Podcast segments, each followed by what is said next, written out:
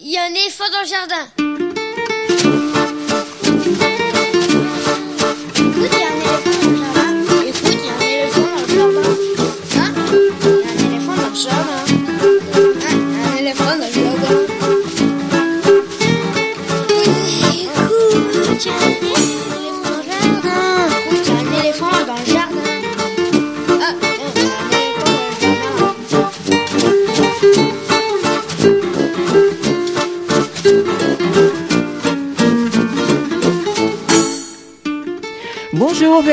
Soulet au micro pour l'actualité culturelle des enfants, petits et grands en Ile-de-France.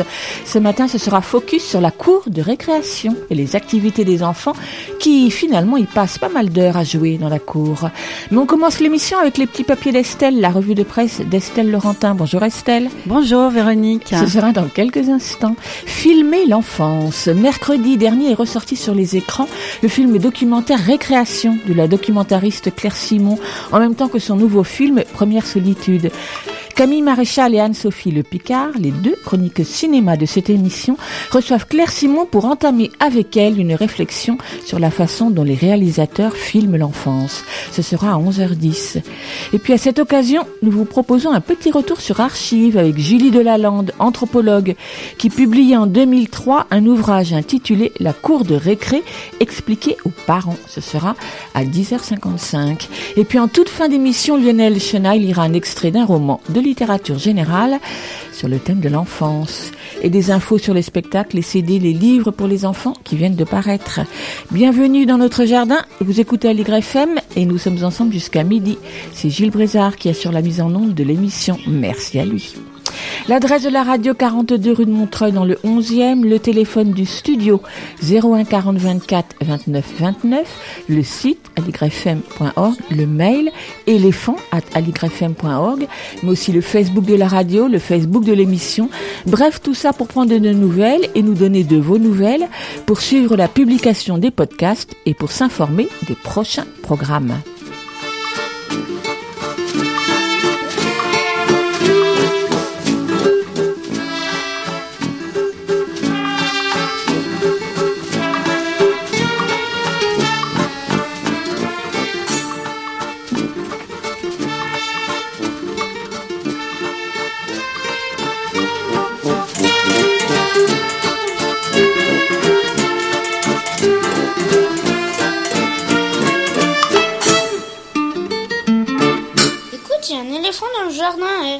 D'ailleurs, peut-être l'avez-vous remarqué, mais le site allegrefm.org a fait peau neuve depuis hier matin. Et on attend vos commentaires et vos suggestions pour continuer à l'améliorer. L'éléphant de cette semaine est celui du collectif de musiciens suédois Hot Job, bien connu sur la scène jazz scandinave et qui avait fait paraître en 2015 Jazzou, Jazzon avec les animaux, superbe CD de jazz pour les enfants. Ils reviennent avec un second album dans la même veine, mais pour les enfants un peu plus petits, Jazzou Bisso Jazz. Paraît sous la forme d'un petit livre cartonné accompagné du CD, illustré par l'illustrateur britannique Ben Javens et édité par le Label dans la forêt et il est sorti juste la semaine dernière.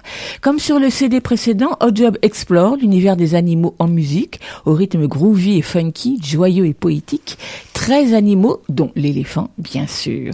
Dans le livre, les images très colorées de Ben Javens sont accompagnées d'un court texte poétique pour chaque animal, pas très original, mais bon, la musique, en revanche, elle, est plutôt réjouissante. On écoute donc le douzième titre de Jazz Bisou Jazz, Jazz Bisou Jazz, je sais pas si je dis bien, de Hot Job, sorti au label dans la forêt, et il s'intitule Les fourmis et l'éléphant. À vous de reconnaître qui est qui. Et puis à noter sur vos tablettes, Jazz So So Jazz à découvrir sur scène dimanche 16 décembre après-midi au théâtre Sorano à Vincennes. Les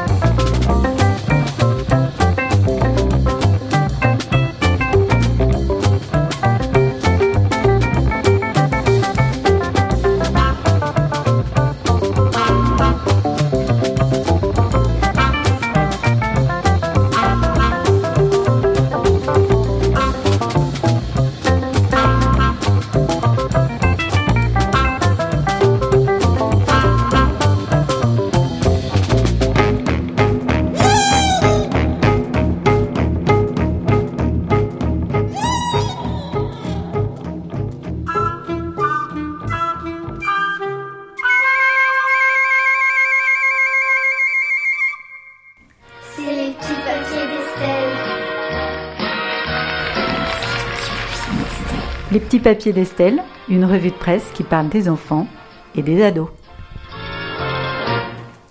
Je vous propose ce matin une revue de presse toute électronique parce que je suis courageusement partie à l'assaut d'un média qui a explosé ces dernières années.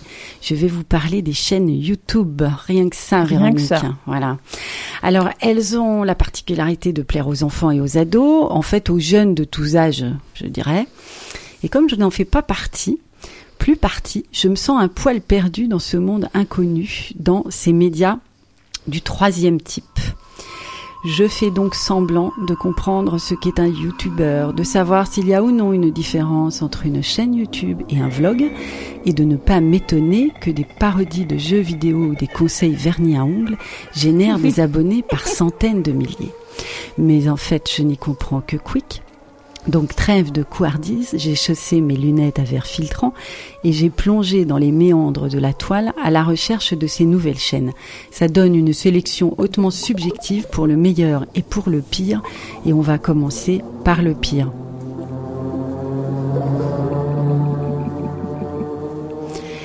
J'ai débuté avec la sélection d'une chaîne dite classique qui émet dans le poste de télévision comme chez mes grands-parents, à savoir CNews.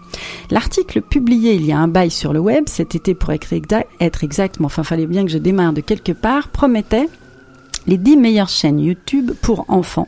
Une aubaine. Ma revue de presse semblait toute faite. Mais que nenni, Véronique, je fus bien déçue. J'ai trouvé dans cette sélection le pire du pire, la très controversée Studio Bubble Tea. Alors je lis. Studio Bubble Tea est considéré comme l'une des premières chaînes familiales françaises à percer sur YouTube. Calice, 11 ans, et Athéna, 6 ans, se mettent en scène au quotidien, ouvrent des colis, aïe aïe aïe, jouent ou se déguisent, toujours sous l'œil de leur papa, Michael. Alors on s'en écoute un extrait. Je suis Bonnie Grognard. Ah Oh, oh, oh. Bah, c'est ça d'être sur TF1. C'était trop cool. C'était super cool. Je veux recommencer maintenant. Et on a toutes les deux gagné un doudou pour pour Colanta.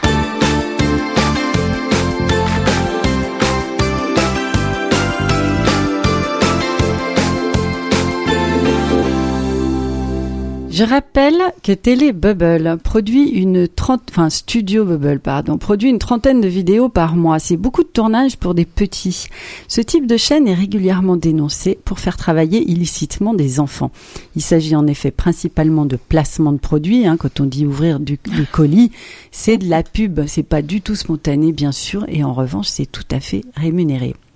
Alors, il y en a d'autres dans cette sélection de CNews, mais la vérité, c'est surtout que de ce type de chaîne pour les enfants, on en trouve vraiment beaucoup sur le net.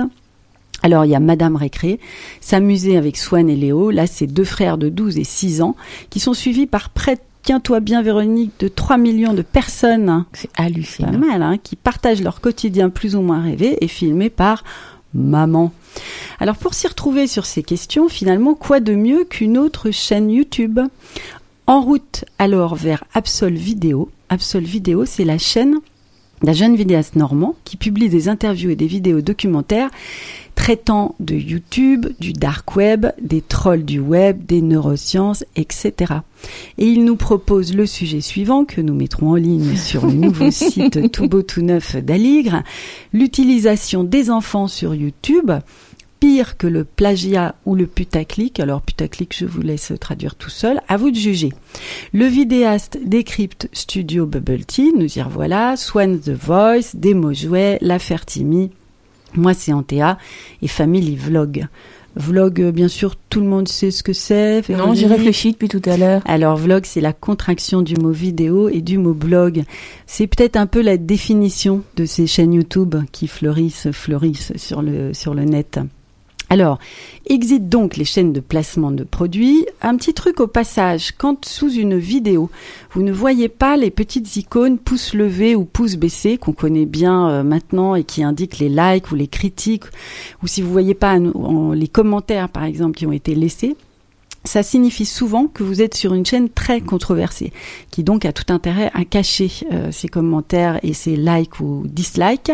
Alors en soi, c'est pas forcément un problème, mais ça peut vous inciter à vérifier la provenance, par exemple, de ce que vous êtes en train de visionner. Voilà, petit petit truc de mon geek maison au passage. Alors, avec tout ça, moi, j'avais pas vraiment de chaîne pour les enfants ou les ados à me mettre sous la souris. J'ai donc enchaîné sur une autre sélection. Cette fois, c'est Numérama, un mag de vrais journalistes d'infos en version électronique. Sérieux? Voilà, plus intéressant, plus sérieux, assez contemporain, et qui promet tous les mois, cinq chaînes YouTube originales, ludiques et forcément passionnantes. Liste bien sûr, nous précise-t-il, très subjective, mais le site assure des chaînes qui se démarquent tant sur le fond que sur la forme. Alors cette sélection, elle proposait entre autres Stardust, une chaîne d'astronomie qui traite de tout ce qui se passe au-dessus de 30 km d'altitude. Alors plein de vidéos, pas spécialement pour les jeunes, mais tout public et assez intéressantes et je ne sais pas si c'est des vidéos rares, mais en tout cas c'est plutôt euh, rigolo regarder. Little Bun Bao, alors là, si on veut de l'originalité, c'est animé par Marie, interprète en langue des signes. La chaîne propose des vidéos pour apprendre des signes pour communiquer avec un bébé. Bah, ça peut être utile quand même. Ou alors, la chaîne Templier Painter, animée par un artiste russe, qui propose des vidéos de speed painting. Qu'est-ce que ça le speed painting? Véronique, c'est un vrai interrogatoire ce matin. Oui, surtout que je sais, j'ai déjà oublié. Alors, c'est quand on vous montre un dessin se réaliser en accéléré, c'est-à-dire qu'on voit le dessin se faire mais à toute vitesse, hein, quelque chose qui a pris deux heures euh, mais euh, deux minutes. Là, euh, les dessins de cette chaîne-là, Templier Painting, Painter, c'est sur les, des thèmes ah, d'héroïque. l'anglais, oui, surtout que là, c'est sur des thèmes d'héroïque fantasy, inspirés aussi par des jeux comme Warcraft ou Diablo le tout en musique, fort créatif si on apprécie en tout cas ce type d'esthétique. Alors, bien sûr, c'est difficile d'évoquer ces chaînes YouTube sans aller vers les thématiques points lourds du genre, que sont les conseils de jeux vidéo ou de manga, qui vraiment remportent l'adhésion de beaucoup d'adolescents. J'en sélectionne deux sur les jeux vidéo, encore une fois, très subjectifs.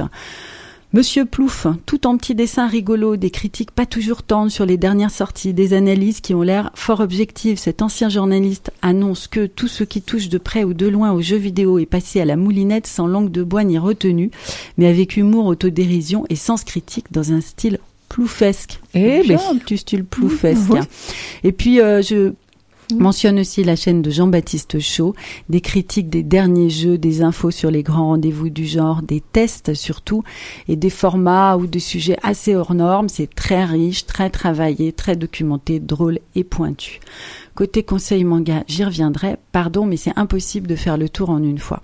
Alors surtout, on n'oublie pas que YouTube, ça peut aussi devenir ennuyeux avec tout un tas de propositions super éducatives. Non, je blague, c'est pas ennuyeux les propositions éducatives. Donc il y a C'est pas sorcier qui prolonge sur le web l'émission de France 3 du même nom, la chaîne de Michael Launay qui nous apprend les maths, enfin nous promet de nous apprendre les maths en montant des marches, en jouant aux cartes ou en cuisinant, je vous laisse vérifier vous-même.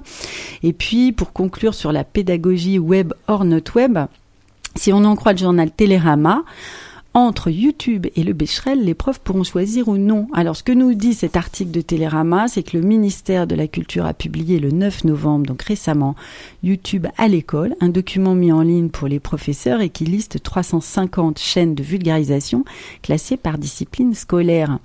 Il est bien sûr recommandé aux professeurs dans ce document de jouer les médiateurs, de ne pas présenter ces contenus aux élèves pour argent comptant et d'en profiter, pourquoi pas, pour développer leur regard critique face aux informations présentes sur le web. Ce sont donc pas forcément des recommandations, mais plutôt un inventaire. Inventaire, recommandations, bon, bref. On y retrouve une excellente et vivante chaîne d'histoire que j'aime bien qui s'appelle Nota Bene, et puis bien sûr plein d'autres à découvrir. Alors l'important, c'est quand même surtout de se rappeler que les youtubeurs, y compris les meilleurs, font souvent ça pour s'amuser, que ce sont rarement des experts et qui n'ont pas toujours raison.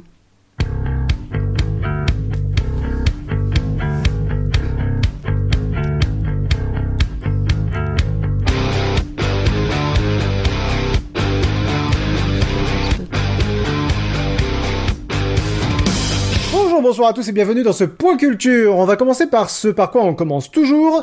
Je suis un gars qui fait des vidéos sur YouTube, je suis pas un expert, même pas un amateur éclairé, je suis un petit gars curieux qui apprend des trucs et qui partage ses connaissances. Je suis notamment une bille en histoire géo, j'ai eu 7 au bac, c'était ma pire note. Alors voilà, ça c'est ce que nous dit avec beaucoup d'honnêteté le vidéaste Alexis Breut, plus connu sous le pseudonyme de Link the Sun, qui a des centaines de milliers d'abonnés hein, pour sa chaîne. Euh, Link the Sun, c'est le nom de sa chaîne et il propose notamment une émission régulière appelée Point Culture qui témoigne en effet de sa curiosité. Et puis bah, pour finir de se persuader que c'est pas forcément l'outil, le médium, bref le matos qu'on a dans les mains qui compte, mais bien toujours ce qu'on en fait, on va se dire au revoir avec Philippe Catherine et sa musique d'ordinateur. deux minutes, deux minutes chrono pour nous montrer qu'on peut transfigurer le jingle électronique le plus banal et merdique, pardon pour les gros mots, en une jolie chanson à la fantaisie toute catherinienne.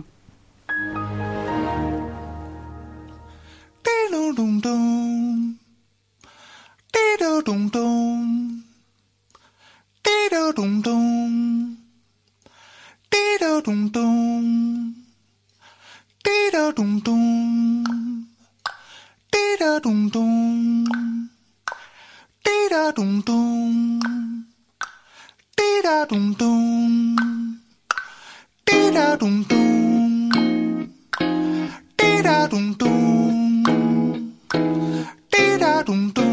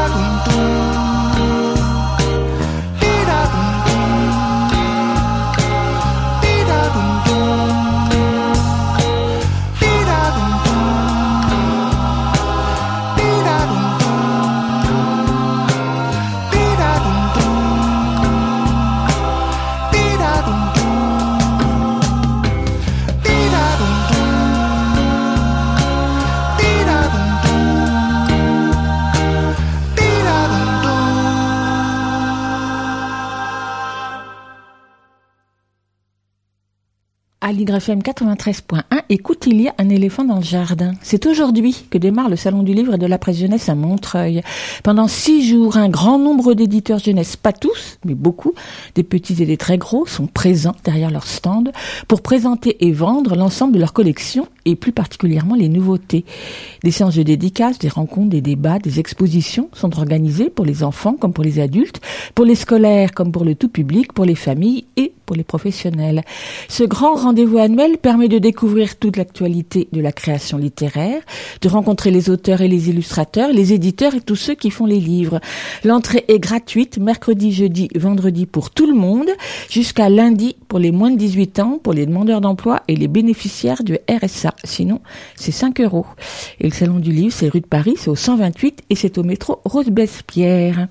Et parmi les nouveautés que vous pourrez y voir, j'ai envie de vous parler de Nous étions 10 de Ninantico, un album paru à la fin de l'été chez Albin Michel dans la collection Trapèze. Encore une petite aventure nocturne après celle de Marie d'Orléans, nous avons rendez-vous que je vous ai présenté il y a quelques semaines. Il faut dire que la nuit, les aventures réelles ou inventées prennent une autre saveur. Nous étions 10 de Ninantico reprend un schéma classique dans les albums et les chansons pour enfants. Nous étions 10, puis 9, puis 8, un compte à rebours jusqu'au dernier.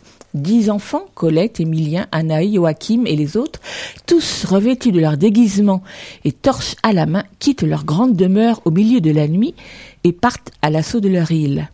Nous étions dix et rien, absolument rien ne nous effrayait.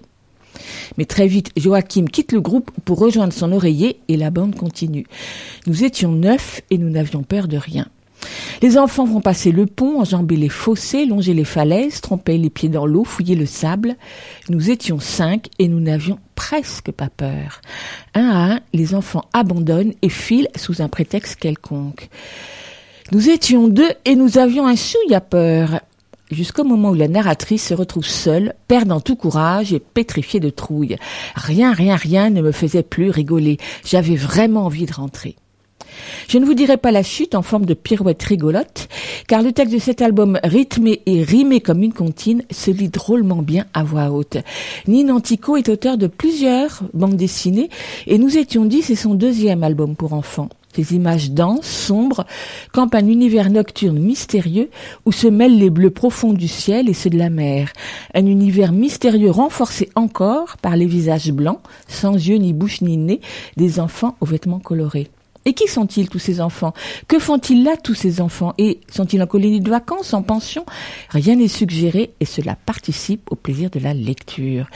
Nous étions 10, écrits et illustrés par Nina Antico, édité par Albin Michel dans la collection Trapèze, coûte 18 euros et à lire à partir de 5 ans. Écoute, il y a un éléphant dans le jardin. eh. Dans un tout autre genre, Dans la ville de Tineke Merink, je ne sais pas si je prononce bien, aux éditions Le Diplodocus, est un petit album pour les tout petits, un imagier réalisé à base de photographies retouchées qui les invite à ouvrir l'œil autour d'eux et à laisser vagabonder leur imagination. Sur le même principe que pour son précédent livre, Dans la rue, l'auteur a promené son appareil photo dans la ville pour mettre en cliché palissades, chantiers, façades ou rambardes qui l'inspire ou qui l'intrigue. Sur un rythme binaire, elle expose d'abord la photo en couleur telle qu'elle, puis au dos, page suivante, de la même photo, la même photo, sur laquelle elle a dessiné quelques traits ou taches pour composer un personnage, un animal, un objet, à partir des éléments de la photo.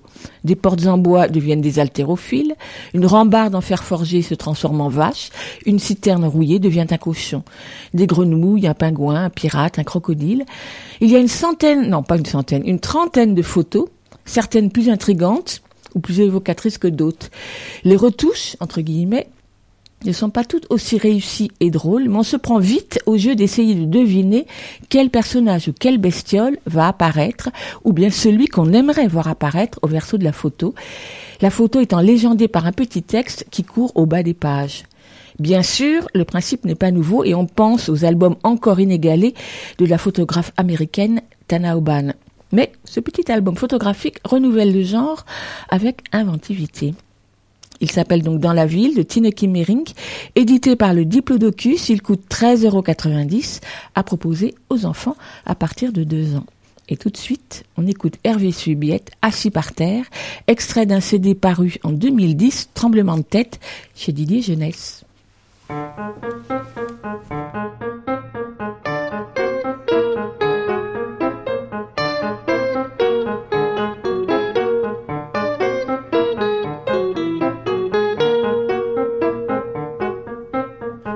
Assis par terre, tout seul au fond du jardin, assis par terre, tout seul dans mon coin.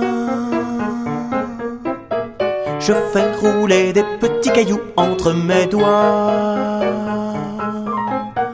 Je caresse l'herbe et je regarde tout autour de moi. Mais pas un seul grain de poussière ne bouge, pas l'ombre d'un chat, pas le bruit d'une mouche. Et je m'ennuie.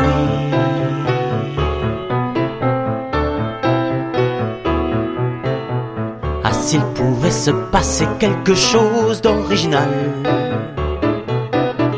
Un truc marrant, un truc un peu fou, quelque chose de pas banal. Quelque chose qui ferait qu'aujourd'hui serait différent d'hier et que demain serait différent d'aujourd'hui. Ah, s'il pouvait se passer quelque chose d'original. Un truc marrant, un truc un peu fou, quelque chose de pas banal. Les arbres qui se mettraient à bouger pour danser la farandole. Un vol de cochon, une pluie d'araignées ou bien la maison qui s'envole.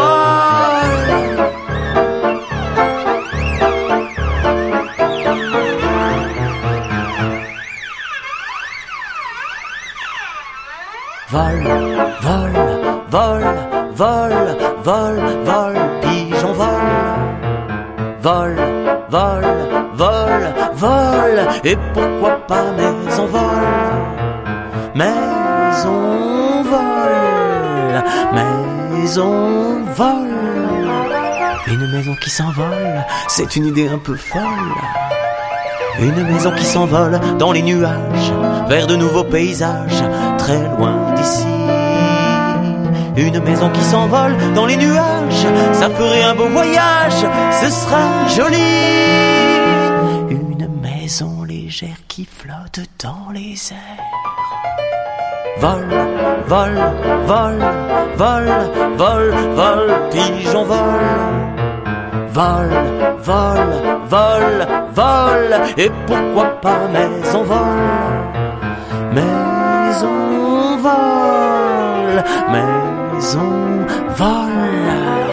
Une maison qui s'envole, c'est une idée un peu folle. Une maison qui s'envole, aimer les voiles, au beau milieu des étoiles, très loin d'ici. Une maison qui s'envole et fait sa course, au milieu de la grande ours, ce serait joli. Une maison légère qui flotte dans les airs.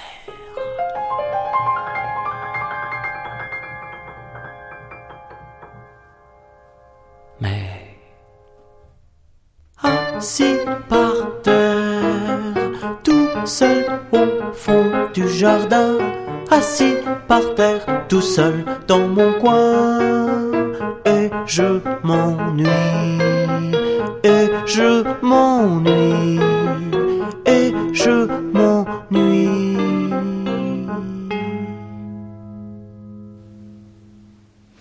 Mais que font donc les enfants dans la cour de récréation? Je ne suis pas sûre qu'ils s'ennuient, mais à quoi jouent-ils Qui joue avec qui? Qui sont les leaders? Pourquoi et comment se bagarrent-ils Claire Simon a filmé des enfants dans une école et le documentaire Récréation, sorti en 1997, vient de ressortir dans une version restaurée en même temps que son film Première solitude.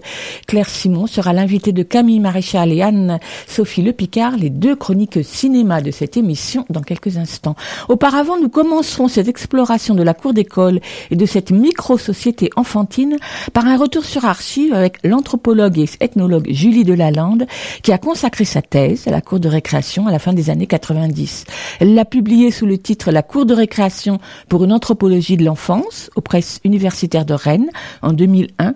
Puis on a proposé une version tout publique sous le titre La récré expliquée aux parents de la maternelle à l'école élémentaire, la vie quotidienne dans une cour d'école, éditée en 2003 aux éditions Audibert. Elle était venue en parler à ce micro lors de sa sortie et ce matin, nous vous proposons de réécouter en partie cet entretien micro. Alors qu'est-ce qui fait qu'une ethnologue anthropologue ait envie de se plonger dans la cour de récréation puisque vous dites dès, dès l'introduction que euh, on ne s'était jamais intéressé à la cour de récréation en tout cas du point de vue scientifique et du point de vue des sciences humaines? Bah, disons que moi j'ai cherché un endroit où je puisse observer les enfants entre eux quand les adultes ne s'occupent pas d'eux. Alors il n'y en a pas beaucoup finalement des endroits comme ça. Si on pense évidemment à la classe, même aux colonies de vacances, mais où les activités sont dirigées, même au square, mais où il y a toujours un adulte pour s'occuper de, de l'enfant. Donc finalement la cour de récré c'est un des lieux privilégiés, me semble, pour pouvoir voir comment les enfants se débrouillent quand on les laisse un petit peu entre eux, faire ce qu'ils veulent, enfin jouer à ce qu'ils veulent, en tout cas remplir la, leur temps comme ils veulent, et puis voilà comment ils organisent leur temps et leurs relations. Ils sont pas vraiment tout seuls parce qu'il y a toujours le regard de l'enseignant, voire des parents quand euh, les parents sont pas très loin de l'école et peuvent surveiller euh, du coin de l'œil la cour de récréation. Ils sont moins encadrés, disons, hein, mais ils sont toujours encadrés, évidemment. Mais disons qu'ils ont euh, déjà, euh, c'est une liberté surveillée, hein, c'est un cadre structurant, on peut dire, la cour de récré, dans le sens où ils savent que l'adulte est là euh, s'il y a besoin, mais en fait, cet adulte intervient assez peu dans, dans les jeux des enfants, normalement. Pour observer ces enfants, vous avez utilisé les outils habituels de l'ethnologue ou anthropologue? Oui, parce que c'est ma formation. hein, J'ai une formation d'ethnologue, donc euh, c'était un petit peu ça le défi, voir si euh, les, les outils de l'anthropologie pouvaient aussi fonctionner pour observer la, la société enfantine, hein, à la manière d'une tribu euh, de l'autre bout du monde. Et effectivement, on a, on a bien des outils sur euh, comment euh, percevoir l'autre, finalement, hein, donc euh, l'enfant comme autre, et puis essayer de comprendre qu'est-ce que c'est que cette micro-société enfantine qui se construit dans la cour d'école. Voilà, de toute façon, bon, on n'est jamais neutre, hein, même si on cherche à l'être en tant que scientifique, mais euh, c'est vrai que c'est une position très particulière pour un ethnologue, puisque j'ai été enfant, mais par contre, je pourrais plus jamais faire partie de ce groupe. Qu'à la limite, si on étudie euh, une population lointaine, on peut aussi imaginer y faire sa vie, s'y marier, etc. hein. Là, c'est un, un monde que je connais, que j'ai connu intimement, mais dont je ne ferai plus jamais partie. Mais qu'est-ce qui vous a le plus étonné? Euh, ce qui m'a le plus étonné, c'est que finalement, on aurait pu s'imaginer, aussi quand on entre dans une cour, on a une impression de chaos, de désordre. On aurait pu s'imaginer qu'effectivement, il n'y a pas grand-chose qui s'organise de très structuré. En fait, il y a beaucoup de choses qui s'organisent. C'est-à-dire que bon, il y a la nécessité de jouer ensemble qui fait que comme on a envie de jouer ensemble, on s'organise un petit peu. Mais les enfants s'imposent des règles, même bien au-delà de ce que nécessite le jeu collectif. Dans votre livre, vous dites, et c'est ce qui m'a un peu amusé, c'est que comme un ethnologue à l'autre bout du monde, vous avez euh, trouvé des informateurs sur place, qui, qui étaient bien sûr les enfants. Oui, l'idée en ethnologie, c'est effectivement que finalement, il y a certaines personnes, euh, par rapport à leur position ou à leur euh, savoir, euh, leur savoir, leur savoir-faire, qui, vont devenir des informateurs privilégiés, c'est-à-dire des gens qui vont spécialement nous donner des informations sur le groupe. Là, c'est vrai qu'il y a eu ce que j'appelle des leaders ou ce que les enfants appellent des chefs. Hein, c'est souvent ces, leaders, ces têtes fortes, ces enfants remarquables, je dirais, qui sont aussi devenus des informateurs privilégiés pour moi. Peut-être aussi parce qu'ils voulaient euh, à conquérir euh, hein, le- leur espace et les personnes dans la cour et que je faisais partie de cet espace à conquérir. Mais vous dites aussi qu'il y a euh, des moments, ou en tout cas des conversations, des jeux que vous n'avez pas pu observer, en particulier les bagarres, parce qu'effectivement, dès que vous arriviez, vous perturbiez. Oui, c'est très délicat. On aimerait bien des fois être une petite souris, mais malheureusement, c'est pas possible. Donc, il faut faire avec euh, comme on peut. Euh, c'est sûr qu'il y a des choses beaucoup plus faciles à observer que d'autres. C'est aussi pour ça qu'on se fait une image assez simplifiée de la cour, parce que bah, on sait ce qu'on peut savoir comme ça au premier abord. Malgré tout, il y a aussi des choses que j'ai pu savoir parce que restant plusieurs mois dans chaque bon bah je crée des relations d'amitié avec les enfants euh, et ensuite dans un deuxième temps, quand je faisais des entretiens avec ces enfants, certains pouvaient me raconter des choses que j'aurais effectivement pas pu observer. Vous avez donc observé ces enfants pendant cinq ans. Vous êtes allé à l'école maternelle, vous êtes allé à l'école primaire, donc vous avez retrouvé des enfants en primaire qui étaient en, maternelle. Quelles sont les observations évidentes que vous avez faites aussi sur l'évolution des pratiques euh, en cours de récréation? Ce qui est marquant, c'est surtout comment les relations sociales se construisent, c'est-à-dire euh, avec qui on est copains, copines, qui sont les, chefs, euh, ce que j'appelle les leaders, etc. Et donc comment ces choses-là perdurent euh, d'une année à l'autre. Les amitiés souvent durent longtemps, les relations d'amour aussi, hein, toutes les petites histoires d'amour. Euh, les inimitiés aussi, je me souviens entre filles, euh, une fille qui me disait que elle n'était pas la copine d'un tel parce que cette fille-là lui avait piqué son, son amoureux à la maternelle et que depuis elles étaient fâchées. Donc il y a une grande constance finalement. On a l'impression que les enfants oublient vite. Bon, il y a plein de choses qu'ils oublient peut-être, mais il y a quand même quelque chose qui se construit au fur et à mesure des années. Vous dites que la mixité ne favorise pas forcément des relations très positives entre filles et garçons, ou en tout cas sur la socialisation des filles et des garçons. Bah, C'est-à-dire que mixité, ça ne veut pas dire euh, se mélanger, devenir, indifférencié. C'est ça. Hein. Peut-être qu'on avait une idée de la mixité, euh, soit idéale, soit en tout cas fausse, hein, qu'avec les écoles mixtes, garçons et filles allaient devenir presque pareil. Hein. En fait, évidemment que notre société n'est pas du tout construite là-dessus. On sait bien qu'il y a un rôle de la femme, un rôle de l'homme, euh, même si ces rôles évoluent dans, le couple, etc., dans la famille. Donc je vois pas pourquoi les enfants dans la cour se mélangeraient comme s'ils étaient euh, indifféremment filles ou garçons. On retrouve dans la cour ce qu'on retrouve dans la société, c'est-à-dire une différence entre hommes et femmes. Évidemment qu'il faut apprendre dès l'école euh, à vivre euh, avec les hommes et avec les femmes, enfin mélanger. Même si dans leur jeu les enfants se mélangent assez peu, enfin selon les âges plus ou moins, ils sont en interaction tout le temps. Ils sont, ils vivent pas dans l'ignorance de ceux qui sont juste à côté. Et au contraire, ils cherchent comment lier contact. Hein, euh, les garçons embêtent les filles, ça c'est quelque chose euh, que j'ai trouvé dans toutes les écoles et même dans les livres des sociologues. C'est vraiment quelque chose d'universel apparemment. Hein. Euh, Donc euh, il y a certaines choses comme ça euh, qui sont très très fortes et qui permettent euh, de se construire une identité sexuée. Donc évidemment qu'il faut absolument que les écoles soient mixtes. Dans les cours de récréation, bien sûr, on joue beaucoup et l'une de vos observations, c'est que d'abord, on ne joue pas la même chose euh, à la rentrée scolaire et en fin d'année. Au fil des saisons, euh, les jeux changent. Les filles et les garçons ne jouent pas forcément au même jeu, mais jouent quelquefois ensemble. Et surtout, on retrouve des jeux qui sont euh, très anciens. Oui, c'est tout l'intérêt de la cour de récré, c'est toutes ces petites choses à observer. Donc d'une part, l'idée de, de, période, comme vous disiez, hein, il y a la période des billes, des élastiques, etc. Enfin pour, pour l'école élémentaire, des plus grands. Mais même à la maternelle, il y a des périodes de jeu aussi, un engouement pour les jeux de sable, un moment où toute la cour va ne faire que ça. Puis le fait que les, les jeux perdurent euh, d'une génération à l'autre, il y a certains jeux qui, qui doivent être euh, apparemment vraiment très très bien et qui donc euh, arrivent à, à s'adapter grâce aussi aux, bonnes idées euh, de ceux qui fabriquent ces, ces jeux comme les cordes à sauter ou qui savent les faire évoluer, les rendre plus attractives, etc. pour que ce jeu pu- puisse perdurer. Un des postulats de l'ethnologie, c'est de dire qu'une culture n'est pas immuable, qu'elle se transforme, qu'elle évolue et que la tradition se transmet, mais que donc elle bouge. Et donc ça, vous l'avez particulièrement constaté à travers euh, ce qu'on appelle les comptines, les plouf-plouf, euh, un petit cochon pendu au plafond, tirez-lui la queue. On retrouve à la fois les anciennes formules qu'on peut retrouver dans des livres très anciens et en même temps, elles ont à chaque fois subi, selon le lieu, selon le temps, des petites transformations, des petites adaptations. Voilà, c'est vraiment le, pro- le propre de toute culture. hein. Si elle évolue pas, elle meurt.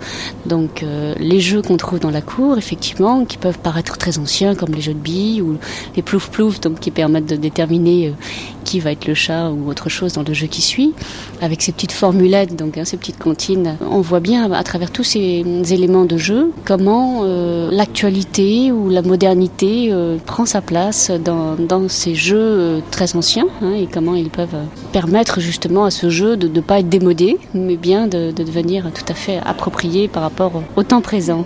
Et puis vous abordez dans vos ouvrages euh, la notion d'espace, c'est-à-dire la cour de récréation, et comment là aussi les choses euh, s'arrangent très très vite dès le début de l'année, les grands s'appropriant certains espaces que les plus jeunes n'iront pas toucher, mais auxquels ils auront accès quand ils seront un petit peu plus âgés.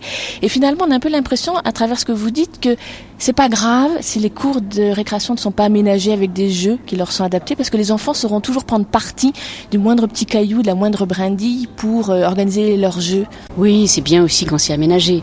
Non, ce qui est le plus triste, c'est vraiment une cour qui est, toute goudronnée. Quand il n'y a pas justement un petit coin de terre à gratter, des petits cailloux, des arbres ou des buissons qui fait qu'il va y avoir des petites choses qu'on peut déchirer, qu'on peut arracher, etc. Euh, Et puis, euh, ce qui est intéressant aussi dans une cour, c'est les recoins.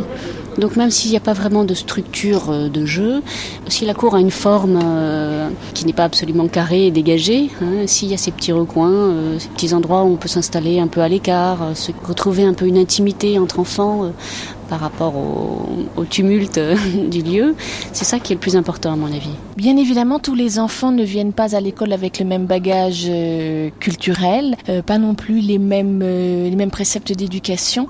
Comment ça se retrouve dans la cour de récréation? Parce que vous semblez dire dans votre ouvrage que euh, les enfants quand même sont très sensibles à, euh, la transmission familiale et donc les enfants qui ont reçu une éducation très formatée euh, se retrouvent beaucoup plus à l'aise dans la cour de récréation. Oui, j'ai l'impression que finalement, ils recherchent une base commune, euh, malgré toutes les différences. Euh, chaque famille est particulière, euh, chaque enfant reçoit une éducation particulière dans sa famille. Ils recherchent ensuite dans la cour ce qui les réunit, ce qu'ils cherchent, je dirais, à tous les niveaux, mais c'est toujours ce, ce qui peut faire qu'ils sont pareils, qu'ils ont quelque chose de commun. C'est pour ça aussi qu'ils sont très friands des modes, etc., parce que là, ça leur fait quelque chose de commun. Par exemple, les plus petits, quand ils jouent au papa et la maman, on retrouve pas des modèles de famille recomposée ou de divor- divorcée, etc. C'est toujours le modèle très classique, le papa, la maman, les enfants qui font dodo, qui mangent, etc. Donc, euh, ils construisent une sorte de famille euh, idéale, et c'est ça qui va servir de support de jeu plus que les histoires particulières de chacun. Et puis il y a le thème récurrent, on va dire d'un point de vue des actualités, c'est la violence à l'école et donc la violence en cours de récréation.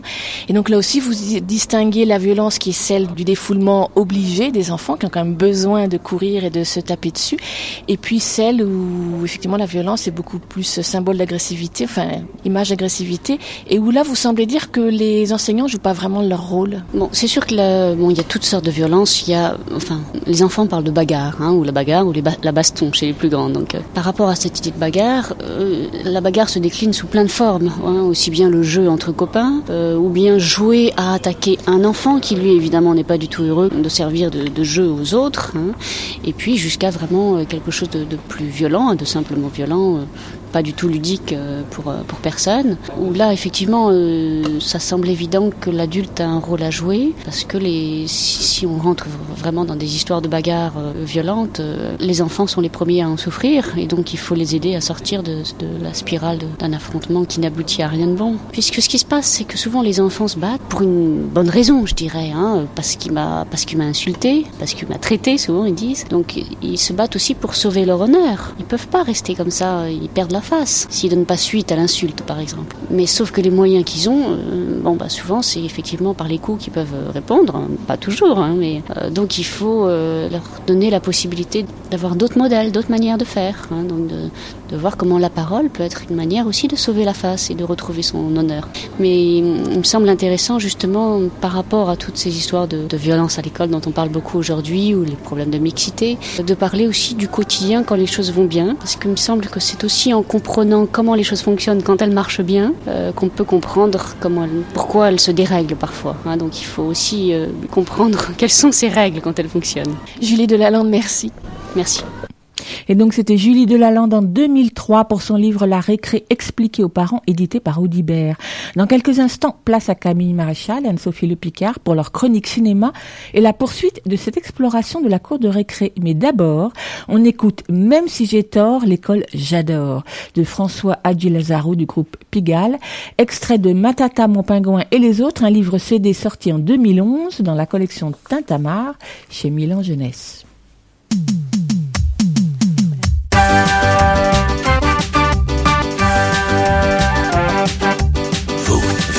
Serez grand. Ah, ça va plus tarder maintenant. On se rappelle de trucs d'il y a longtemps. Ah oui, je me rappelle.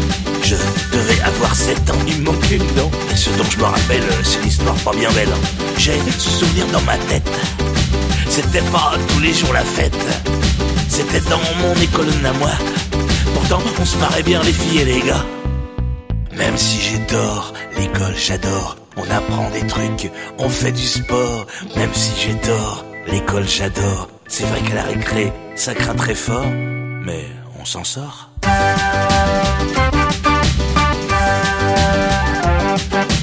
Tout le monde croit que quand on est petit ou petite, on est forcément gentil ou gentille.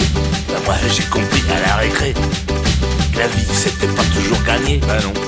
Il y avait une fille appelée Sophie, une vraie méchante, une chippie. Ah là là. Mais en tout cas, je sais pas pourquoi, elle était amoureuse de moi. Même si j'ai tort, l'école j'adore. On apprend des trucs, on fait du sport. Même si j'ai tort, l'école j'adore. C'est vrai qu'à la récré, ça craint très fort, mais on s'en sort.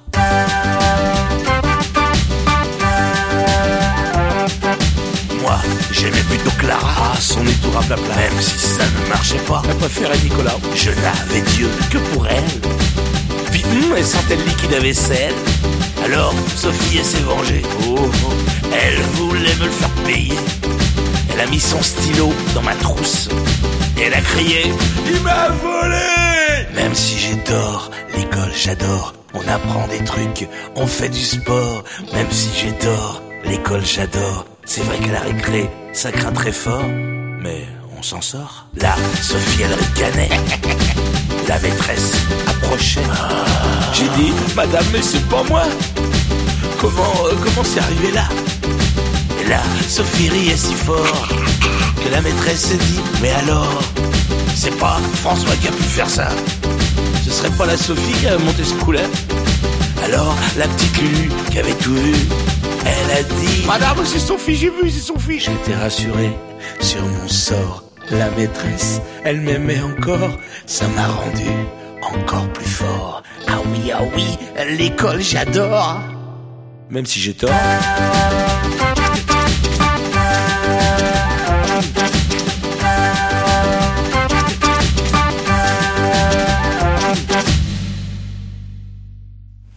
À l'YFM 93.1, écoute, il y a un éléphant dans le jardin. Bonjour Anne-Sophie, bonjour Camille. Bonjour. Je suis contente de commencer cette euh, année de cinéma avec vous. Il y a longtemps que je ne vous avais pas vu autour de ce micro, donc euh, bienvenue à l'YFM. Merci. Merci.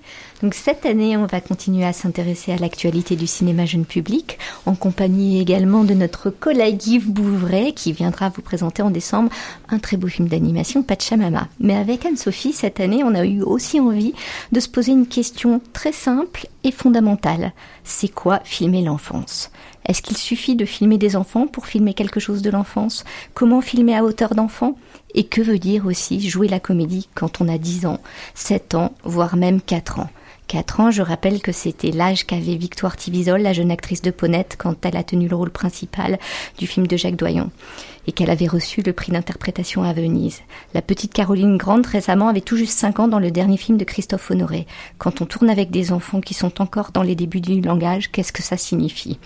Pour répondre à ces interrogations, en susciter bien d'autres encore, on invitera des critiques, des jeunes comédiens, des directeurs de casting et évidemment des cinéastes qui ont envie de saisir quelque chose de l'enfance dans leurs films. Et pour inaugurer cette euh, série de chroniques sur filmer l'enfance, on avait envie de lire un petit témoignage d'un cinéaste qui s'est penché de près sur la question, à savoir François Truffaut, auteur des 400 coups notamment et de l'argent de poche. Quand les mistons a été terminé, je n'étais pas absolument satisfait. Je m'étais aperçu en dirigeant ces cinq enfants qu'ils ne s'intéressaient pas du tout à Bernadette Lafont, ils n'étaient pas du tout jaloux de Gérard Blin, donc j'ai été amené à leur faire faire des choses assez factices et cela m'a agacé. Chaque fois que j'avais à filmer des choses qui étaient vraiment en relation avec le sujet, c'est-à-dire les tracasseries faites au couple par les cinq enfants, j'étais mal à l'aise. Alors que chaque fois que je faisais des choses presque documentaires avec les enfants, j'étais heureux et ça marchait bien. On faisait une espèce de recherche de vérité sur les enfants, parce qu'ils ont un sens formidable du réalisme, et que moi, cela m'intéressait.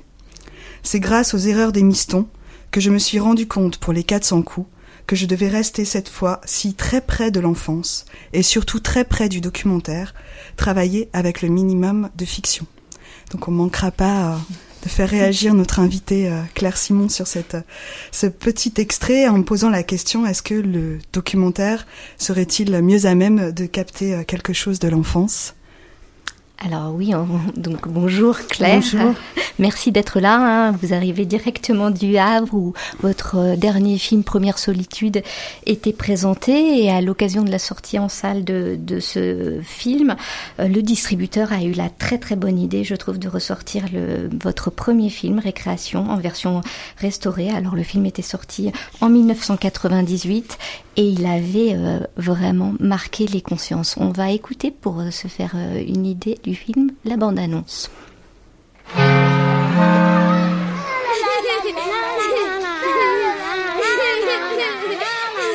Donnez-moi tous les bâtons Donnez-moi tous les bâtons Et après, toi et toi. Après, on reste avec moi toujours. Parce que moi, je suis un coiffeur et je suis un papa. À vous, à toi, à toi et à toi. Suis un humain qui est dans une maison. Est-ce que tu veux que j'aille chercher des bâtons pour toi? Je sais pas? Oui, pas démouillé. D'accord.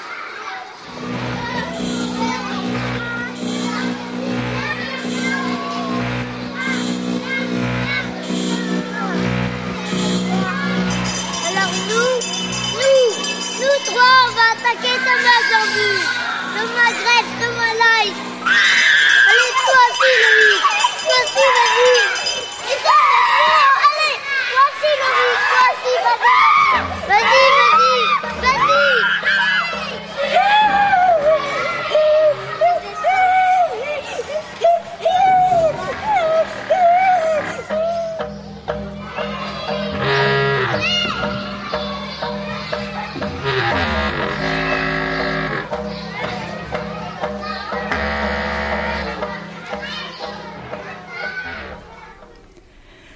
Alors la bande-annonce euh, peut sembler un peu énigmatique euh, quand on n'a pas les images. Et pour donner un, rapide résumé du, film, euh, la récréation donne le cadre spatial et, temporel du documentaire. On est dans une cour classique telle qu'on les connaît bien dans nombre d'écoles françaises, rectangulaire, goudronnée avec quelques platanes et jeux aménagés au milieu, jeux que vous filmez d'ailleurs très peu puisque euh, ce qui va amener le jeu est, euh, est ailleurs. C'est donc au gré des récréations euh, qu'on assiste à une succession de, de scénettes sans que jamais vous ou un autre adulte n'interveniez dans ces jeux répétitifs parfois jusqu'à l'obsession, parfois énigmatiques, parfois violents. On suit fasciné les rapports de force ou de solidarité instaurés par ces jeux et les émotions fortes qu'ils suscitent, partagées que nous sommes entre l'empathie pour ces jeunes enfants et celle pour l'enfant qu'on a été. Oui, on a entendu euh, une sociologue hein, en début d'émission, Julie Delalande, qui a elle aussi travaillé sur la cour de récréation et euh, qui parlait d'aller vers un monde qu'elle connaît mais dont elle ne pourra plus jamais faire partie. Et moi je me demandais, Claire, est-ce que dans cette volonté au départ d'aller vers des enfants, de, d'aller filmer des enfants de 3-6 ans dans une cour, est-ce qu'il y avait cette envie de, de retrouver un monde perdu, euh, d'autant plus perdu qu'en plus il est, il est pour nous adultes oublié, hein, ça fait partie de l'amnésie infantile, donc qu'est-ce qui a présidé au désir et à cette envie de filmer des très jeunes enfants comme ça? Oui, peut-être, oui. Euh, il se trouve que quand j'ai fait le film, ma fille était dans la cour. Elle était en maternelle, donc euh, j'étais aussi euh, saisie par le ce que je voyais. Enfin, le matin, en amenant ma fille à l'école, je je voyais 30 secondes et je me disais bon bah voilà là, ça va être du sport, quoi. Il va falloir s'en tirer, quoi. Si elle s'en tire là, elle s'en tirera partout. Euh, et, et, et, puis, très vite, je voyais des scènes très belles euh, entre les enfants. Euh, et donc, oui, bien sûr, c'est l'enfance qu'on a perdue. Et c'était aussi, dans le cadre de, la, de, de ce film, cette idée de se dire... Bah, le XXe siècle, depuis Freud, pense que les secrets de notre existence se reposent dans cette période de l'amnésie infantile. Donc allons y voir, euh, allons voir euh, comment on est quand on a entre 3 et 6 ans. Mais j'avais aussi euh, filmé quelque chose avant avec ma fille et une copine à elle. Et j'avais été euh, très éblouie par euh, leur capacité de fictionner, justement, de d'inventer des histoires très cruelles. enfin, j'avais eu la possibilité, une fois, d'être tolérée au milieu d'un jeu euh, que j'ai, qui était magnifique de, de liberté de liberté de créatrice, quoi. Euh, extrêmement avec des accès sadiques et des accès lyriques, euh, voilà. Et j'ai cherché longtemps à retrouver cette euh, d'autres d'autres moments pour filmer ça. Et évidemment, c'est, ça s'est avéré impossible parce que euh, j'étais la mère d'une des deux filles et donc j'avais un rôle d'adulte éducateur euh, qui, qui était euh, indécrottable, quoi, et à juste titre. Et, et c'est avec cette, cette tristesse, quoi, que tout d'un coup, quand j'ai vu les, les les dialogues, les, les très petits, des, des, scènes très rapides, fulgurantes dans la cour, en amenant ma fille à l'école, je me suis dit mais c'est là que je vais retrouver ça, quoi. Voilà. Euh, alors bien sûr, euh, euh, ça rappelle, on se rappelle, c'est ce que je disais d'ailleurs aux enfants quand ils me demandaient ce que je faisais, je disais bah je filme comment vous jouez. et je leur disais mais parce que moi je suis un vieil enfant, voilà. Donc vous leur, euh, vous leur explicitiez ce que vous étiez en train quand de ils me demandaient, quand ils me demandaient. Et, euh, et de voilà de s'installer au milieu de cette cour avec votre caméra. Mm. On entendait tout à l'heure Julie Delalande qui parlait de sa posture de sociologue où elle n'intervient pas, elle ne juge pas, elle observe. Mm. Vous étiez finalement peut-être un peu dans une posture similaire. Comment ça se passait ce rapport filmeur-filmé très particulier avec ces jeunes enfants? Bah, comme ça, euh, je connais, on a beaucoup discuté avec Julie Delalande et on avait euh, des sentiments très proches euh, suite à son travail sur la récréation. oui, moi j'avais l'impression, bah, c'est-à-dire que les enfants, ils, ils m'acceptaient assez près d'eux parce que j'étais un mauvais partenaire de jeu, quoi parce que je ne parlais pas, parce que je disais rien, parce que j'étais juste là. Que... Et je leur avais dit, je suis pas une maîtresse. Hein. Moi, je fais pas régner la loi. Et je, je, je, je, je ne suis pas là pour vous éduquer, pour vous contrôler, sauf s'il s'en coule.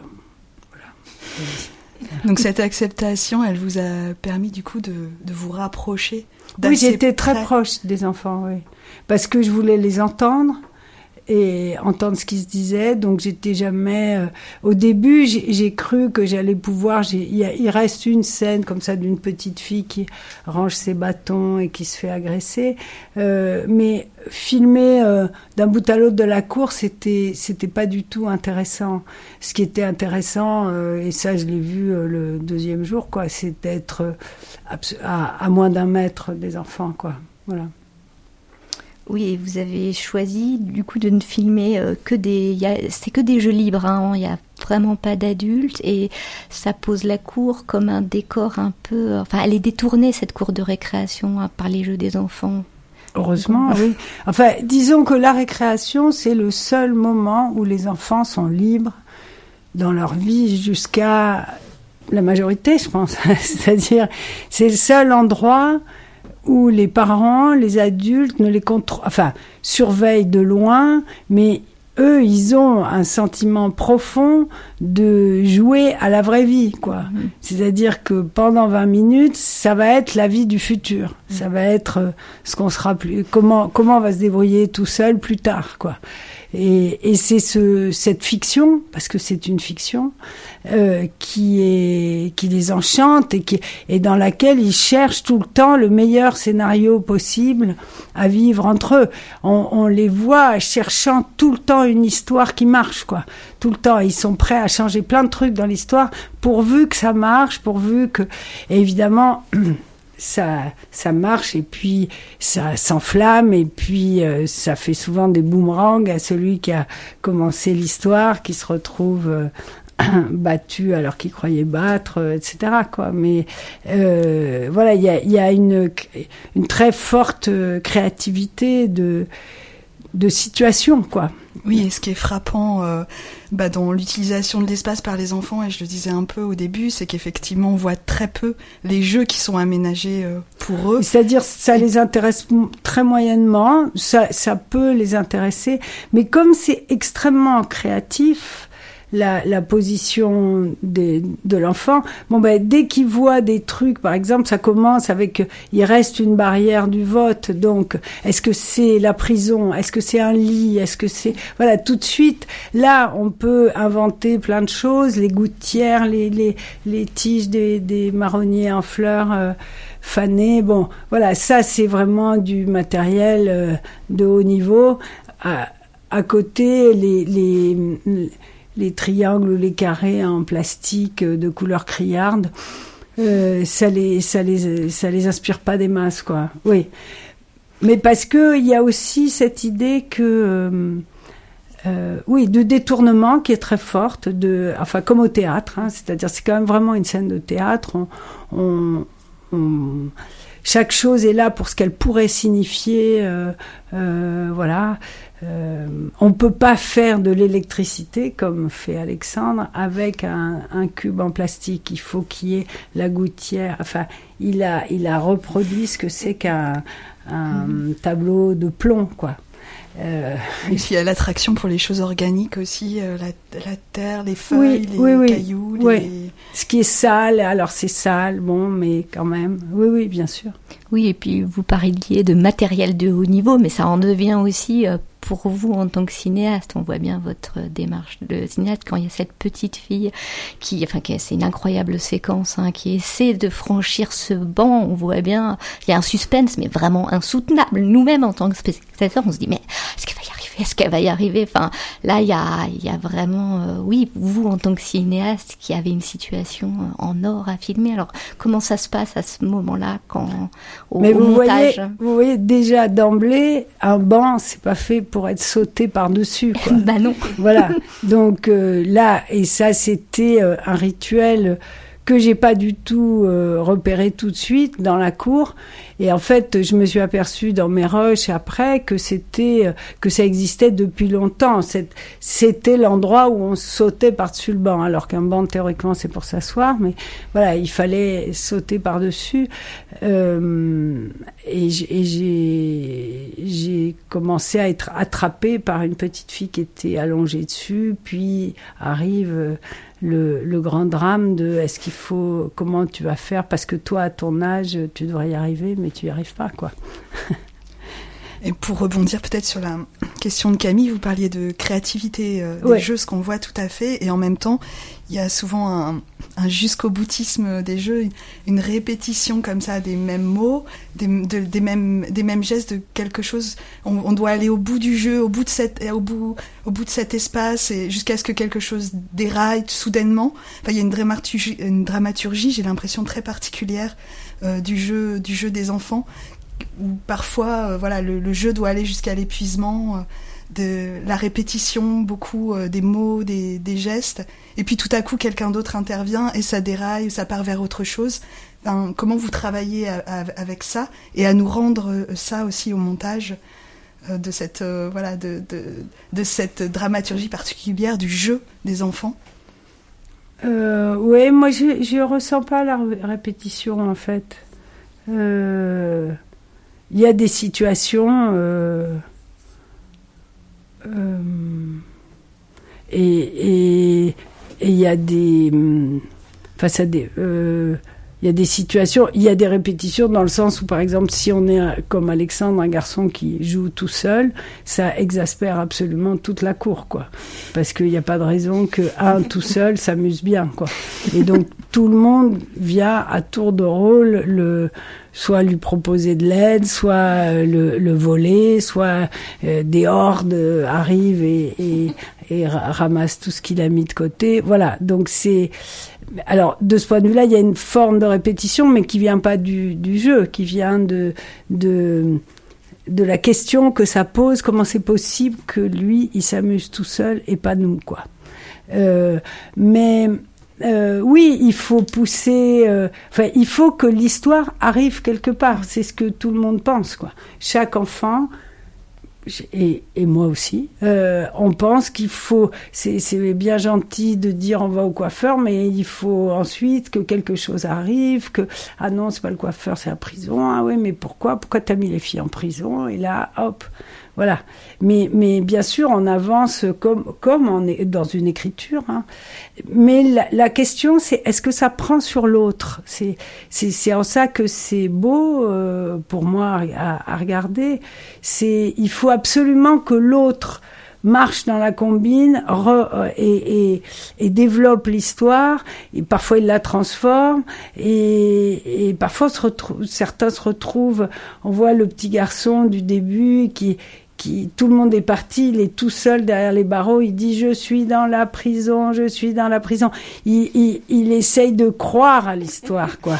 Et il essaye que quelqu'un d'autre vienne finalement. Ah oui, alors ça y est, bien, je vais te délivrer et tout. Mais il est resté au moins cinq minutes tout seul derrière les barreaux en train de dire je suis dans la prison.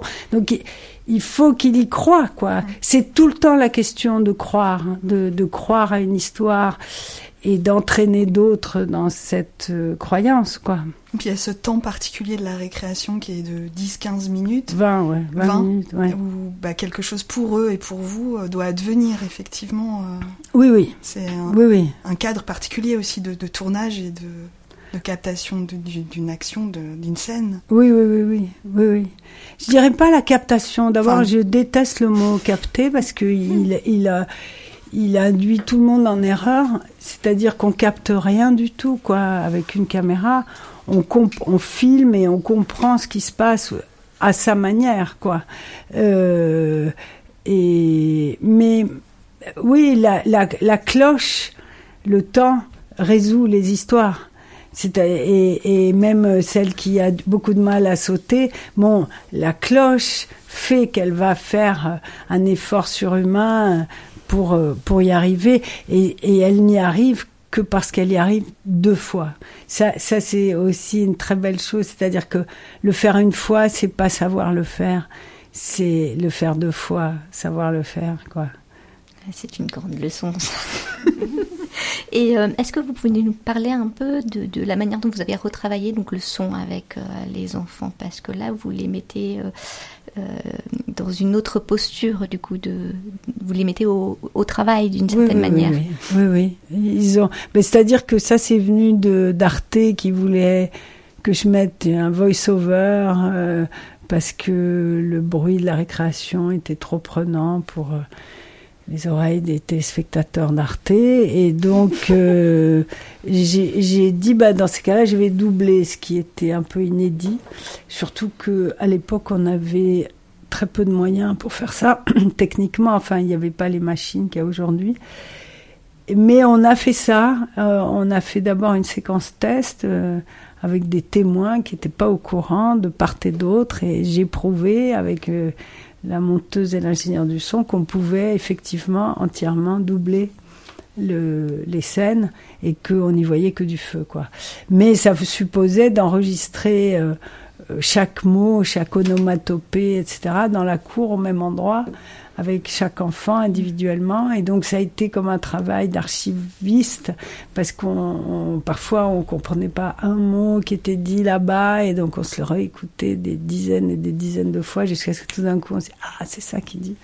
Et donc on allait chercher et, et on, on allait enregistrer dans la cour, et, et la cour était pas souvent vide finalement. Donc euh, voilà, on, on- heureusement j'habitais à côté de l'école, on faisait des allers-retours comme ça euh, continuels et, euh, et des dizaines et des dizaines de prises jusqu'à ce qu'on arrive à retrouver tout, toutes les paroles de tous quoi. Et le seul, euh, là le cri qu'on entend de Thomas, on l'a pas réenregistré parce que ça c'était un vrai cri du cœur impossible à, On, on l'entend à bien. refaire, mais disons que à 90%, euh, c'est un film doublé, mais doublé sur place. Les enfants ne voyaient pas l'image, ils, ils répétaient, on leur, on leur passait la scène, mais je crois qu'ils comprenaient pas très bien et répétaient ce que moi je leur disais de dire. Euh, et, voilà. Et, nous, comme on avait une méthode très très archaïque pour euh, monter tout ça, on on a vu le film synchronisé le jour du mixage, quoi. On a, parce qu'on avait des dizaines de pistes avec des, des phrases, euh, des mots, voilà. Mais ce qui était bien pour les enfants, c'est que ça a marqué pour eux qu'ils étaient dans le film, que ils n'avaient pas rêvé, que j'avais effectivement filmé longtemps telle ou telle séquence et euh, et là je les payais en jouets ou en bonbons pour dire c'est du travail là. Euh, tu passes une heure, il faut que tu répètes plein de fois, il faut que tu pleures euh, à mort, etc. Donc voilà, ça se paye avec des jouets, des surtout des jouets, ouais. C'était voilà. Ouais, ils ont très bien compris du coup la différence entre. Ah oui, oui, ils ont très bien compris. Et, et, euh, et c'est les parents qui comprenaient pas, qui, qui étaient, qui faisaient pas attention, quoi. Là, il y a la mère d'un enfant qui me dit Ah oui, c'est marrant, il m'a dit euh, euh, à Noël, on a eu une caméra, il m'a dit Non, mais de toute façon, moi, je sais que je passerai à la télé. Je lui dis Bah oui, c'est très bien, je l'ai filmé pendant des heures, il est. C'est ça qu'il a voulu vous dire, quoi. Euh, voilà. C'est. euh, alors que elle, elle croyait à un miracle, que. Voilà. Alors on disait en début d'émission que le film euh, ressort euh, ressort sur les écrans et d'ailleurs il est encore visible euh, à Paris au Reflet Médicis et prochainement au Centre Georges Pompidou. Il sera aussi dans les salles périphériques et puis aussi partout ailleurs en France. Et puis euh, cette ressortie, elle est effectivement à l'occasion de la sortie de votre tout dernier film euh, qui s'intitule Première solitude et dont on va écouter tout de suite euh, la bande-annonce.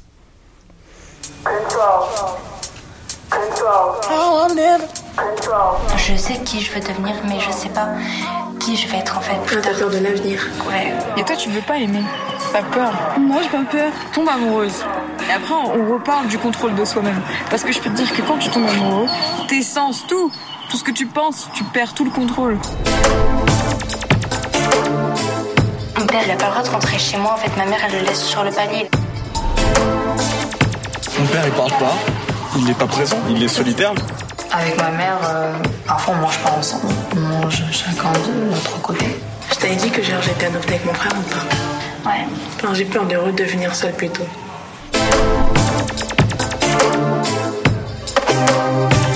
Je préfère quand je suis avec quelqu'un, sinon je sais pas, je me sens euh, seule au milieu de tous ces gens. Bah, moi, je disais, on n'est pas les seuls à habiter, euh, genre, euh, dans l'univers, c'est pas possible.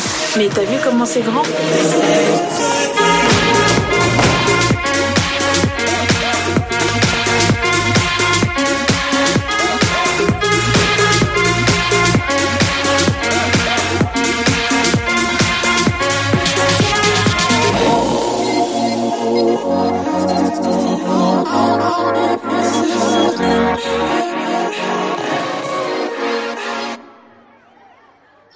Euh, la bande-annonce de Première Solitude, on parlait de récréation, il s'agissait de d'enfants euh, dans une cour de maternelle. On est là avec euh, avec des lycéens euh, du lycée Romain Roland à Ivry que vous avez filmé d'abord dans le cadre euh, d'ateliers puisque ces, ces élèves sont en option cinéma et puis de fil en aiguille on va dire ou de mots en, en images euh, les, les ateliers sont devenus un, un long métrage et euh, on avait évidemment très envie de mettre en écho les deux films sachant que le premier est peut-être celui qui marque euh, enfin, le début de votre œuvre et puis ce, tout dernier qui est actuellement euh, en salle euh, avec cet écho qui est peut-être déjà dans le titre Première solitude cette idée de la, solitude qu'on retrouvait déjà dans Récréation. Est-ce que d'avoir filmé on pourrait imaginer bon l'écart est beaucoup plus grand hein, puisque Récréation ça fait 20, 26 ans que vous avez filmé mais on pourrait imaginer que voilà ce sont ces, ces petits qu'on voyait en cours de récréation qui sont maintenant au lycée. Est-ce que c'était aussi l'envie de voir grandir les émotions grand,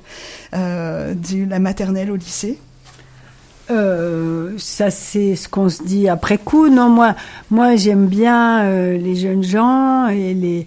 j'ai- J'aime beaucoup. Enfin, c'est surtout que quand on fait un film, c'est une occasion de collaborer de façon très proche avec quelqu'un qui a pas forcément votre âge, quoi. Et du coup, parce qu'on fait un film, on est il y a quelque chose qui est, on, est totalement sorti du rapport d'éducateur, du rapport de, euh, voilà, on fait ensemble quelque chose et c'est très intéressant de faire ensemble quelque chose à travers les générations, c'est-à-dire quand il y a quelque chose qui peut s'écouter de part et d'autre. En tout cas, ça a été pour moi le cas avec euh, avec ces jeunes lycéens qui euh, étaient rétifs au fait de faire un documentaire face caméra, ce qui n'était pas du tout mon intention, mais en fait, je les ai rencontrés comme ça pour pouvoir écrire un, scénario qui m'était... euh, enfin, on m'avait demandé d'écrire un court métrage que j'aurais dirigé avec eux comme acteur. Et, euh, donc, je les ai rencontrés et, et ils m'ont dit, Ah, on te raconte euh, ce que tu veux, mais c'est pour toi, c'est pas, c'est pas le film. Et ils avaient l'am- l'ambition donc de faire un, un vrai film. Et en même temps, moi, euh, quand je les écoutais, je trouvais que ce qu'ils disaient, c'était très très fort, quoi. Donc je leur ai et, et comme ils font partie de l'option cinéma, ils se voyaient qu'une fois par semaine, et je voyais qu'ils étaient très curieux les uns des autres. Et donc j'ai proposé, euh, après un certain temps, je leur ai dit mais pourquoi est-ce que vous, puisque vous êtes si curieux, pourquoi est-ce que vous vous racontez pas ce que votre vie que que l'autre ne connaît pas et là, vous aurez toute l'attitude pour euh, contrôler ce que vous avez envie de dire, pas dire, etc. Puis de voir l'effet que ça fait à l'autre, d'être curieux de l'autre et tout ça. Bref, si on faisait des dialogues comme au cinéma, dans le cinéma de fiction, comme dans les films, je sais pas, de Romer ou de Piala ou de Gus Van Sant, à la, à la différence près que ce, qui, ce que vous vous direz, ça sera vrai. Voilà. Oui, et c'est ça qui est très beau, moi je trouve, dans le film, ce dispositif qui met en lien, en fait, aussi qui les met en lien, et donc c'est les premières solitudes, mais en fait c'est les premières, euh, les premières amitiés, les premières solidarités, enfin c'est quelque chose que le dispositif construit aussi. Bien sûr, oui, oui. Alors donc, ça a été pour eux quelque chose d'assez important et fort de découvrir ce qu'ils ne savaient pas, les vies les uns des autres. Et donc, ça crée tout d'un coup, peu à peu, cette découverte, une forme de collectif, quoi. Euh, comme un, tout d'un coup, ils se sont aperçus qu'ils n'étaient pas euh, seuls avec un drame ou avec euh, une histoire devant des, des visages sympas, mais dont on ils ne savait rien, ce qu'il y avait dont ils ne connaissaient pas l'histoire. Voilà. Donc euh, ça, ça a été très très important comme un, un espèce de premier pas de comment ça serait de de vivre ensemble si on savait qui est qui, qui était en face de moi, quoi. Et en écho à récréation euh, aussi, c'est vrai qu'on a cette euh, présence forte de l'enfance qui se termine, Oui. euh, ou qui apparaît déjà comme euh, euh, quelque chose de, oui, de, de, de perdu ou qu'on recherche avec des, des souvenirs comme ça. euh, je pense à cette jeune fille qui parle de l'hiver, euh, de, de ce retour des souvenirs de l'enfance et peut-être d'un d'un bonheur perdu, Des ou- repas qui se des prenaient en repas famille, pris ensemble, ou- etc., de quelque chose de, de perdu, Ou effectivement. de l'époque où il n'y avait pas de normes, où on se rendait pas compte de ce que c'était que la normalité aussi. Enfin, quelque chose de l'enfance perdue, oui. Oui, oui, c'est très présent, oui, parce que c'est un âge, euh, voilà, en première où où euh, chacun voit venir le moment où il va partir, quoi, et donc où il va être adulte, où elle va être adulte, et ce cette mélancolie de l'enfance euh, perdue est, est déjà très très présente, ouais. Et donc du coup, elle est aussi euh, il faut bien aussi voir un peu les choses en noir pour partir plus facilement, parfois. Et, et le film, justement, se clôt aussi sur le désir d'enfant. Donc, peut-être une manière de réellement quitter l'enfance que de s'imaginer mère, évidemment. Oui, Donc, oui. euh, Bah, merci beaucoup euh, Claire pour ce, ce regard à la fois rétrospectif euh, sur Récréation et puis sur euh, ce tout dernier film Première Solitude qu'on vous conseille vraiment très vivement de découvrir et ainsi que, que Récréation euh, bien évidemment qui euh, est aussi paru en DVD donc euh, voilà si vous n'arrivez pas à aller à une séance c'est aussi une possibilité. Mais le DVD est très dur à trouver actuellement. Et donc il va y avoir, je crois, une nouvelle édition. Ah, voilà. Tant mieux. Tant mieux. Merci beaucoup. Merci. Merci. Merci à vous toutes.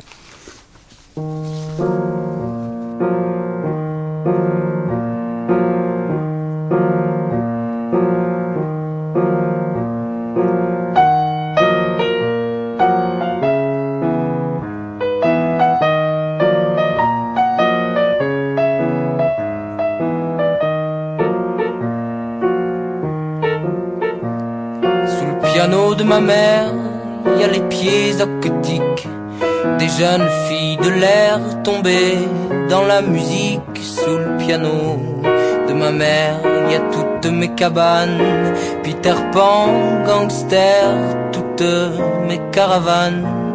Sous le piano de ma mère, il y a des heures d'espionnage à déchiffrer d'en bas mes premiers tapages blonde ronde. Mis monde, passait à la ronde. Dehors, c'était l'hiver, je regardais de temps en temps. J'avais pas de quoi m'en faire, c'était toujours printemps. Sous le piano de ma mère, sous le piano de ma mère.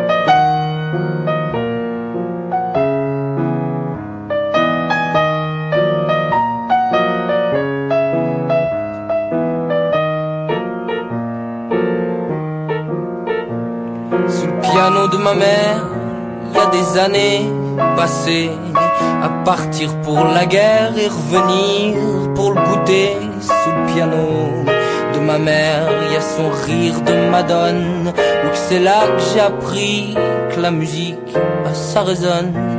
Sous le piano de ma mère, il y a mes copains d'ennui, mes soldats de poussière, mes Mélie, Milady. Rêve en stock, je m'endormais quand Bartok dégainait. Je voyais des lucifères en queue de pie dans le piano. Moi, j'ai connu l'enfer, mais je peux vous dire que c'était beau sous le piano de ma mère. Sous le piano de ma mère, sous le piano de ma mère, sous le piano de ma mère, sous le piano de ma mère, sous le piano de ma mère.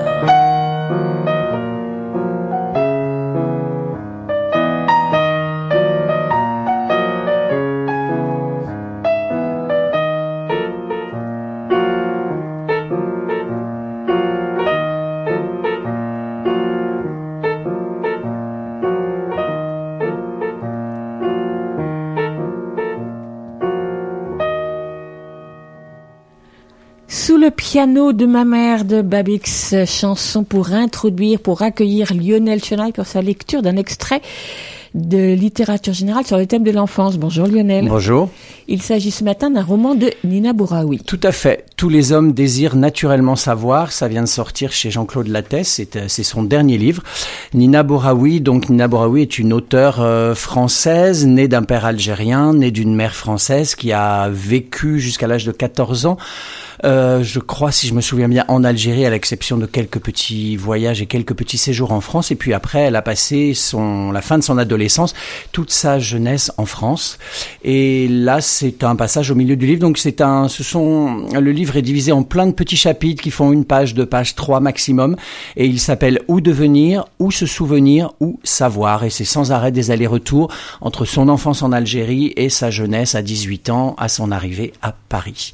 Ça s'appelle donc donc tous les hommes désirent naturellement savoir.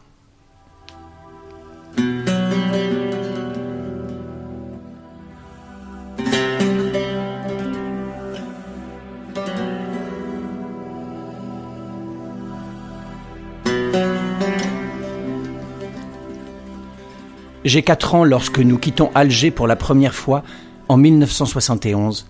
Mon père est muté à Paris, dans une banque affiliée à celle d'Alger qu'il a intégrée après ses études. Il a accepté Paris pour ma mère, pour nous aussi, craignant pour notre avenir en Algérie en tant que fille et métisse. Nous arrivons en automne. Nous nous installons rue Gutenberg dans le 15e arrondissement. Je me souviens d'une épaisse moquette blanche sur laquelle j'aime jouer car elle est chaude à cause du chauffage central par le sol.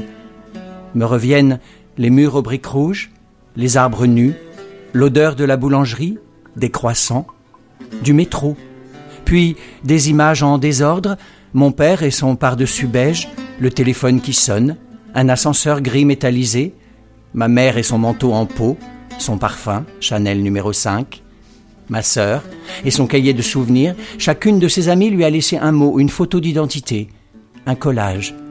Mon jeu de cette famille, les pulls en Shetland, les bottes en caoutchouc, l'espace du nouvel appartement qu'il nous est impossible d'occuper en entier, car il est provisoire. Nous sommes de passage, sans le savoir. Notre départ d'Algérie est une tragédie. La lumière, le parc, les arbres, l'odeur des fleurs et de la pluie sur la terre, la vie sauvage nous manque. Nos corps ploient sous la pluie. Gutenberg dure deux ou trois mois. Puis, il y a le train, mon grand-père, les banquettes rouges d'un compartiment, le bruit de la porte coulissante quand le contrôleur vérifie nos billets, le paysage derrière la vitre, le nom des villes, Le Mans, Laval, Vitré, Rennes, la maison près du Tabor, la chambre que l'on nous attribue à ma sœur et moi avec un lustre, du parquet qui craque à chacun de nos pas, une cheminée, un angelot sur la cheminée, un miroir, un secrétaire anglais, un lit avec des voiles faisant une cabane, un abri, un bunker pour ma sœur, un lit plus petit pour moi, on ne veut pas nous séparer, mais chacune son lit. C'est l'étage de mes grands-parents. S'il y a un problème, ils sont tout près. Ma mère est là. Pour combien de temps? Je ne sais plus. Elle nous installe, nous rassure. Là aussi, c'est provisoire. Il ne faut pas s'inquiéter, c'est une nouvelle maison, avec un jardin, un chien, un chat. Je vais bien m'amuser. Il ne faut pas pleurer. À quatre ans, on est déjà une grande fille courageuse. Elle reviendra vite, c'est juré. Ils ont avec mon père des affaires à régler tout se brouille. Il y a un code auquel je n'ai pas accès pour ouvrir ma mémoire. Je cherche et je ne trouve pas. Les combinaisons sont infinies et je reste empêché par quelque chose qui est plus grand que moi. On a fixé une cordelette à mes chevilles, je n'avance pas, ou je ne veux pas avancer car l'issue m'effraie. J'ai oublié, pour ne pas savoir. Gutenberg était-ce avant ou après Rennes? L'appartement a-t-il existé ou est-il un lieu fantôme? Nous attendons chaque soir les appels de ma mère. Elle dit qu'elle est à Paris. J'entends le vide derrière sa voix. Je veux parler à mon père. Elle répond qu'il est occupé, qu'il rappellera. Il ne rappelle pas. Nous nous organisons, ma sœur et moi, pour résister à ce qu'elle appelle notre déracinement. Mot savant malgré ses neuf ans. J'imagine le tronc d'un arbre arraché de la terre, et je me dis que nous vivons dans cet arbre. Le soir, je monte dans son lit, je crains l'obscurité. Ma mère me manque malgré le foulard imprégné de son parfum qu'elle m'a donné pour patienter la semaine avant son retour le week-end. Parfois, son absence dure plus longtemps, mais je ne me souviens plus. Les semaines et les mois se confondent. Je suis avec ma sœur, de cela je suis certaine, contre sa peau la nuit. Plus tard, Avec les femmes que je rencontrerai, qui m'aimeront et que j'aimerai, je lutterai pour ne pas recréer cette bulle tendre et triste que nous formons à l'époque toutes les deux. Moi, voyant en elle tantôt une mère de substitution, tantôt mon double.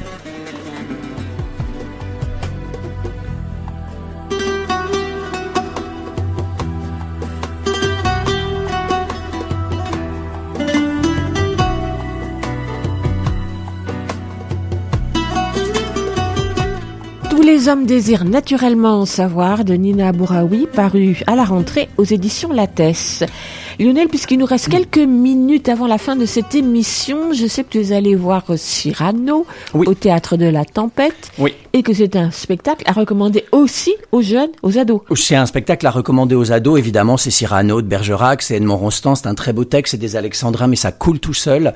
Et là, c'est vraiment une troupe fantastique, ils sont jeunes, ils sont énergiques, ils ont plein d'inventivité, ils ont plein de combativité. On ne s'ennuie pas une seconde, euh, l'histoire est ex- extrêmement compréhensible, le texte coule tout seul, pardon. Il y a une scénographie très ingénieuse, très intelligente, avec quelques panneaux de bois, Euh, le décor change très vite, le lieu dans lequel on se trouve est extrêmement signifiant. Et puis voilà, ils ont beaucoup de beaucoup d'inventivité. Le, le- le- les bruits de la guerre, par exemple, sont représentés avec du body perf. Le body perf, c'est quand on se tape les mains sur les cuisses ou le torse pour faire de la musique, du bruitage.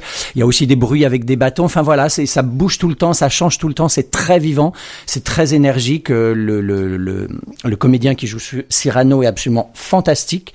Il arrive vraiment bien à faire ressortir d'un côté le côté bretteur, bagarreur de Cyrano, et de l'autre côté cette blessure narcissique et cette blessure d'amour avec Roxane. Euh, alors du coup, c'est au théâtre de la Tempête, c'est Cyrano de Bergerac, c'est jusqu'au 16 décembre. Le théâtre de la Tempête, c'est à la cartoucherie de Vincennes. C'est mis en scène par Lazare Herson Macarel. Et moi, je le conseille. J'ai trouvé que c'était vraiment un très beau spectacle. Eh bien, ça donne envie. Merci beaucoup, Lionel. À la prochaine. À plus. À la prochaine. À plus. À la prochaine. À plus. À la prochaine. À plus. La prochaine. C'est mercredi prochain à 10h30 sur les 93.1 d'Aligre FM. Merci à Gilles Brézard qui a assuré la mise en onde de cette émission. Les programmes en direct se suspendent à midi. Ils reprendront à partir de 17h. Mais vous pouvez nous suivre, bien sûr, sur Internet et sur notre tout nouveau beau site aligrefm.org. Bonne semaine à vous. À la prochaine.